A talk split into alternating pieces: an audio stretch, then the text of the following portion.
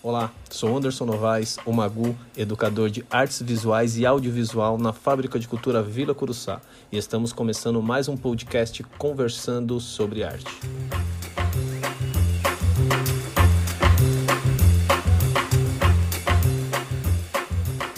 Dando sequência ao podcast Conversando sobre Arte, hoje eu tenho o prazer de conversar com mais um aprendiz da Fábrica de Cultura Sapopemba, que tem toda a minha raiz ali no, dentro do programa, é, e eu tenho recordações maravilhosas desse lugar, desde o início de 2011, recordações de aprendizes que eu carrego no coração, além de o contato ali dentro de sala de aula, mas aprendizes que a gente conseguiu manter contato, por mais distante que estejamos hoje, mas contatos que a gente pode ver o quanto esse aprendiz prosperou em tudo que ele faz. É, e esse eu tive esse contato com o Alan já ali no finzinho do, do, da, da minha parte na fábrica, mas eu o conheço desde o início da fábrica de cultura. Então, como eu já falei o nome, eu apresento agora para vocês o Alan Gomes Vasiliev. Alan, a fala é sua, pode se apresentar. E aí, Magu? Então, eu sou Alan Gomes Vasiliev. Hoje eu sou educador financeiro, tenho 24 anos. É, moro na Fazenda da Juta, bem próximo ali da fábrica. E é como o Magu disse, quando a fábrica inaugurou, aqui, eu já no primeiro, no primeiro semestre eu já entrei na fábrica, é, já conheci a fábrica, passei por muitos anos lá e tive uma transformação incrível também. É, hoje eu já vivo um pouco da arte, um pouco não, bastante da arte, e a gente vai bater um papo sobre isso, como o tempo que eu fiquei no fábricas é, transformou e me melhor, melhorou a pessoa que eu sou, para que eu possa fazer o que eu faço hoje. Aí chega o Magu fazendo a apresentação já comete um erro na hora de falar o nome, né? Que eu sempre erro o seu nome. É Alan, não é Alan Magu, mas tá certo. A gente vai, a gente vai aprendendo. São só oito anos que eu te conheço, então tá, tem pouco tempo, a gente melhora. Cada aprendiz que eu consigo ter essa conversa, que eu não considero uma entrevista, mas sim uma conversa, para saber como estão, para saber o, o que, que eles estão fazendo, o que pretende fazer, cada vez mais é um, é um. Imagina que eu estou descendo uma rua e eu vejo várias ruas transversais ali. Eu vou entrando em cada uma, entrando na casa de cada um e no universo de cada um e conhecendo essa vizinhança que a gente tem aqui e conhecendo esse universo que é a casa de cada pessoa.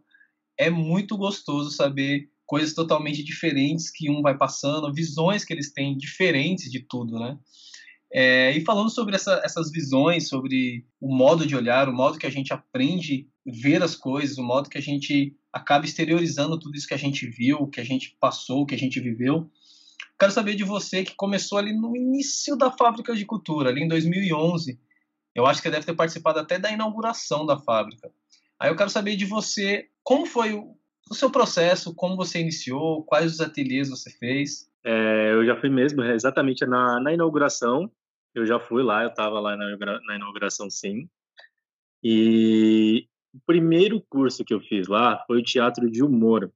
E na época, a escolha, né, a escolha por o teatro de humor foi porque eu era muito tímido. Eu era extremamente tímido, eu não sabia falar direito, não sabia nem é, expandir a minha voz para falar. As pessoas nem, nem me ouviam, falavam literalmente para dentro.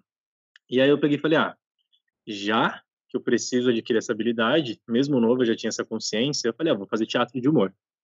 É, não sei por que o de humor, mas eu já comecei a fazer no teatro de humor, e aí eu já tive esse primeiro contato, né? E aí, a partir do momento que eu entrei no teatro de humor, já bem receoso, é, já tive o contato com o Magu também. Na aula experimental foi isso, né, Magu? Como que chama aquela aula? Foi, foi a aula que a gente chama de interface, quando a gente faz essa troca dos ateliês. Foi, foi aí que a gente teve essa interface, foi inclusive muito emocionante. Eu consigo lembrar de todos os detalhes, né, porque eu acredito que quando alguma coisa é muito emocionante, ela fica guardada realmente. E aí depois desse ateliê eu já peguei um amor assim pro, pro áudio e vídeo. Eu falei, cara, gostei, gostei disso. E aí, durante todo o meu período no Fábricas, eu comecei no teatro de humor, eu fui para o Multimeios, depois eu fiz o projeto espetáculo, né, o primeiro projeto espetáculo do Fábricas, que foi incrível, porque aí dentro do projeto espetáculo nós tínhamos que fazer diversos cursos. Então, cheguei a fazer metais, cheguei a fazer circo, dança contemporânea, fiz balé, fiz canto, além de todo o teatro também. Então, eu passei por muitos cursos lá dentro porque era o foco do projeto espetáculo, para poder entregar alguma coisa incrível. E, e, aquela peça, particularmente, foi extremamente emocionante, foi muitas pessoas acompanhando, foi realmente incrível. Aí depois do projeto espetáculo eu voltei é, e fiquei durante, acho que mais de um ano, no Multimeios também com o Magu, diretamente. Aí eu lembro que você, quando você participou, já era as trilhas também de sábado, né? Você participou do Somos Lembranças. Tive uma conversa aqui também com o Paulo que foi muito gostosa também, ele lembrando de todo esse esse processo da fábrica, de como como ele começou também, do início, ele também estava na inauguração, ele também entrou ali bem novo. E eu até vendo você falando que está com 24 anos, a gente começa a perceber que a idade está chegando, né? Mas a gente pula esse assunto aí, não, não machucar tanto o coração. Falando sobre esse tempo, sobre tudo, a gente sempre começa a entender e começa a ver e começa a apreciar essa transformação de cada um, como cada um vai criando caminhos, vão criando outros lugares, assim. Esses dias você, eu até quero te perguntar, talvez você possa falar nessa mesma pergunta e já emendando outra, que você falou uma das primeiras vezes que você falou assim para a câmera foi na gravação do making off do Somos Lembranças. Aí eu quero saber de você, assim, fez o, o teatro de humor bem no início, passou pelo multimeios, projeto espetáculo. É, como você chegou nesse nesse momento que você está hoje trabalhando como educador financeiro? Quais as coisas que você agregou desde a época da fábrica para chegar hoje no que você faz na educação financeira? Pô, legal a pergunta. É, sim, o primeiro contato que eu tive falando com a câmera é, foi quando a gente foi fazer uma. Acho que foi até escondido, né, Magu? Acho que você nem sabia daquilo. É realmente um agradecimento que a gente ia fazer para o Magu durante, após o projeto, né, do, do Multimeios. E ali foi extremamente estranho, eu senti totalmente é, é, desconfortável. Olhava para a câmera, uma sensação estranha, muita gente em volta. Foi uma sensação muito louca. Mas eu acredito que a experiência, né, e o se expor a situações assim, faz com que a gente depois queira mais. Depois que passou essa situação, você vê o vídeo pronto, a homenagem pronta, é realmente algo incrível. E eu não sabia que ia ser tão poderoso durante toda a minha vida, né? Hoje, né, eu como educador financeiro faço vídeos diariamente. Agora mesmo fiz um, um stories no meu Instagram. É, eu não sabia que eu ia é, as habilidades que eu tive no Fábrica de Cultura ia ser, iam ser tão importantes para mim hoje. É muito real. Por exemplo, hoje, quando eu vou dar uma palestra, é muito tranquilo, porque quando a gente foi apresentar o projeto espetáculo, aquele teatro estava lotado, lotado, não tinha lugar mais para as pessoas ficarem sentadas na parte de cima. É, eu aprendi a projetar minha voz, aprendi a conviver mais com as pessoas, eu perdi muito da minha vergonha, hoje eu já nem tenho mais, mas no começo do canal ainda tinha. Hoje também, como eu faço todo o processo de gravar né, meus vídeos para o canal, então aprendi a iluminação, inclusive o rebatedor, que eu aprendi com o Magu, eu uso quase todo dia, porque meu quarto é pequenininho, então eu uso a parede, coloco um pano e uso como rebatedor da luz. Então, edição, áudio, vídeo. É, acho que eu nunca ia esperar que eu fosse começar um canal no YouTube, no Instagram tão preparado é, se eu não tivesse passado pelo Fábricas. Eu acho que tudo que eu fiz lá parece que foi já uma preparação para fazer isso que eu faço hoje, que é realmente o sonho da minha vida, é o que eu amo fazer. Né? Eu durante muito tempo fiz, até sem ser pago, durante mais de dois anos e meio. E acho que isso prova que a gente faz com amor. Né? Quando a gente faz alguma coisa com muita intensidade durante muito tempo, sem precisar ser pago por isso, é porque realmente é o caminho para a gente. E as habilidades que eu adquiri no Fábricas foram primordiais para que eu pudesse continuar com mais facilidade. Eu acho que devem rolar várias, várias e várias perguntas de Pô, Alan, alguém que te conhece mais tempo, Pô, mas você estudou teatro, você estudou foto e vídeo, beleza que foto e vídeo tem a ver ali no, claro, para encarar uma câmera, eu também tenho uma trava ainda com encarar a câmera, eu sempre tive ali nos bastidores, sempre tive um pouco atrás da câmera, então eu nunca, nunca me projetei ali em frente à câmera, nunca não, né? Já, mas ainda é, um, é uma trava, só que a gente está passando nesse momento bem diferente, né, agora. Então, são habilidades novas que a gente vai adquirindo, ou habilidades que estavam ali escondidas, a gente não, não tinha explorado, não tinha lapidado um pouco. Então, acho que até estou me dando bem também, mas ainda estou engateando nisso não é, não é tão fácil mesmo.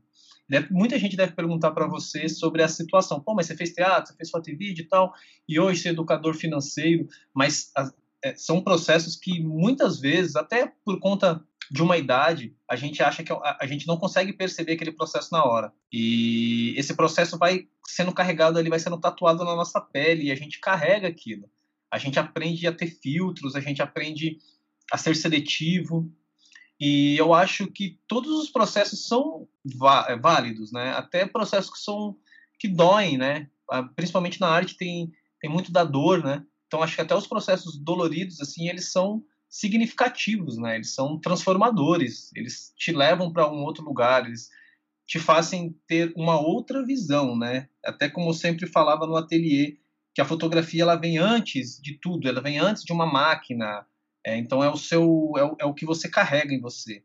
Não é só uma máquina, um tutorial via internet, mas é o que você carrega em você. E o que você carrega te transforma. E eu acho que hoje, com todo esse repertório que você tem, e trabalhando com educação financeira, eu creio que você tenha transformado algumas vidas. Algumas você deve saber, acho que você deve ter esse retorno da galera que fala, pô, Alan, pô, Alan, desculpa, pô, Alan, você me ajudou com isso, você me transformou com isso. Eu quero saber se você tem noção das vidas que você já conseguiu ter uma pequena transformação e se você tem essa noção, qual é, qual é a sensação de você sentir isso? Legal. É, antes de falar sobre esse ponto, eu queria dizer que, acho que até uma dica também, né? Acho que quando a gente está, quando eu estava no fábricas, a gente é muito novo, é adolescente, vem aquela pressão social da gente ter que escolher uma profissão. Cara, você tem que escolher uma profissão, você tem que fazer isso. Ah, o que, que você gosta? Já entra numa faculdade aqui de seis anos, você nem sabe o que vai acontecer daqui quatro, cinco, seis anos, mas você já tem que iniciar na faculdade com um teste que vai dizer que você tem aquela que aquele curso vai condizer com o que você é. E eu, na verdade, acredito que a gente tem que se expor a experiências totalmente diferentes, né? Então, quando eu me expus ao teatro de humor, quando eu me expus ao multimeios, quando eu fiz até o balé, quando eu falo que eu fiz balé, o pessoal, o quê? e mal sabe que é extremamente importante para tudo, né? Então, por exemplo, os, os exercícios que eu fazia no balé me fez um skatista muito melhor, né? porque melhorou muito a minha flexibilidade. Então, eu acho que a gente tem que realmente ter experiências incríveis em um máximo de coisas que a gente faz, porque aí a gente vai descobrindo a gente, né? Eu gosto mais disso, eu gosto mais daquilo. Então, um ponto bem legal também.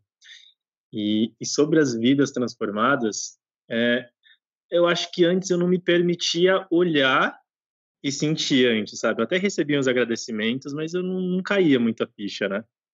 Aí, de um tempo para cá, eu, as pessoas me mandam muito, né? ainda mais que quando você vai ganhando maturidade dentro disso, você vai aprendendo a fazer as pessoas agirem, mas então você vai aprendendo elas fazerem ter mais resultado. Inclusive, eu recebi um, uma mensagem linda da minha amiga Rayuma, que ela conquistou a casa dela, né? E eu nem tinha essa noção, a gente não consegue ter essa noção na internet, né? A gente faz, conteúdo, e nem sempre a gente sabe todo mundo que vê o conteúdo que a gente faz. E ela falou que ela conquistou a casa dela e muito do que ela conseguiu através de educação financeira, das dicas que eu passei, dos papos que a gente conversou, foi através disso. Então, eu acho que eu não tenho total noção, mas é, já tem muitos agradecimentos. Então, a ficha já começa a cair, né? E aí sim que é o combustível, sabe? A gente, quando a gente faz conteúdo, a gente faz com o coração, pensando no que a pessoa do outro lado vai poder é, absorver daquele conteúdo. E quando a gente vê que já começou a funcionar, né? E a gente recebe respostas, recebe mensagens, recebe é, os prints, né, dos investimentos, da pessoa falando e principalmente da pessoa tendo uma tranquilidade, né, que é o que eu sempre proponho, né, ter dinheiro para ter tranquilidade na vida, é, é algo realmente muito louco. Eu acho que é uma sensação muito diferente. E, e toda vez que eu recebo é sempre uma sensação nova, nunca é de novo, sabe? É sempre é muito bom. E por mais que pareça que exista uma distância entre a parte de uma educação financeira e outros momentos artísticos ali, né? Eu acho que sempre é como cada um vê, sabe? Eu falei isso num outro podcast que era até um matemático vê arte nas contas dele. E até um artista vê matemática numa mistura de cor ou numa luz que ele expôs ou menos expôs. Então, eu acho que tudo é um modo que a gente vê as coisas, né? O modo que a gente assimila, o modo que a gente leva para si. Eu não sei se eu estou falando besteira ou não, mas é o jeito que assim eu eu vejo para mim, assim, né? Eu acho que é é um caminho também, né? É, e falando também sobre caminhos, sobre ideias recentes, ideias futuras, ideias passadas, o mundo como está vivendo nessa loucura que, que estamos, né? Que nos distanciam fisicamente. Quero saber de você, assim, como está sendo esse momento, vivendo essa. Que, que acho que talvez a minha geração, a sua geração, não tenha nem vivido algo como, como estamos vivendo agora. Como você consegue sobreviver e viver, além de tudo, nessa pandemia? Então, é muito louco, porque como eu já faço conteúdo há três anos, né?